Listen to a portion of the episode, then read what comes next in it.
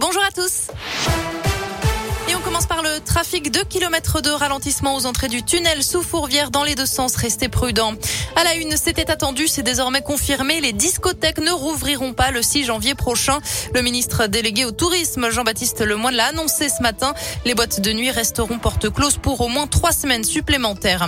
Et puis, autre annonce du jour, elle concerne les universités. Les examens seront maintenus en présentiel, a précisé le ministère de l'Enseignement supérieur, qui indique que 30% des étudiants ont reçu trois doses de contre le Covid.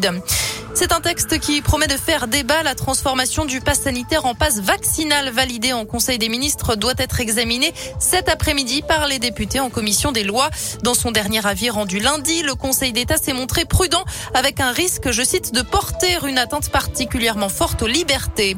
À l'approche du 31 décembre, Gérald Darmanin, le ministre de l'Intérieur, a envoyé une note au préfet leur demandant de prendre des mesures pour dissuader les rassemblements et d'imposer le port du masque en centre-ville. Dans le Rhône, je rappelle qu'un arrêté interdit déjà la consommation et la vente d'alcool le soir du réveillon, tout comme l'utilisation de pétards et autres feux d'artifice.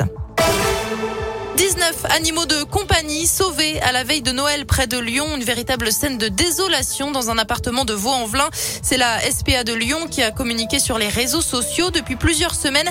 Des lapins, des tortues, des cochons d'Inde, mais aussi des poissons étaient livrés à eux-mêmes dans cet appartement. Certains n'ont pas survécu. Une enquête est en cours de jauge à 5000 spectateurs pour le All-Star Game. La grande fête de fin d'année du basket français passe entre les gouttes des restrictions sanitaires imposées par le gouvernement.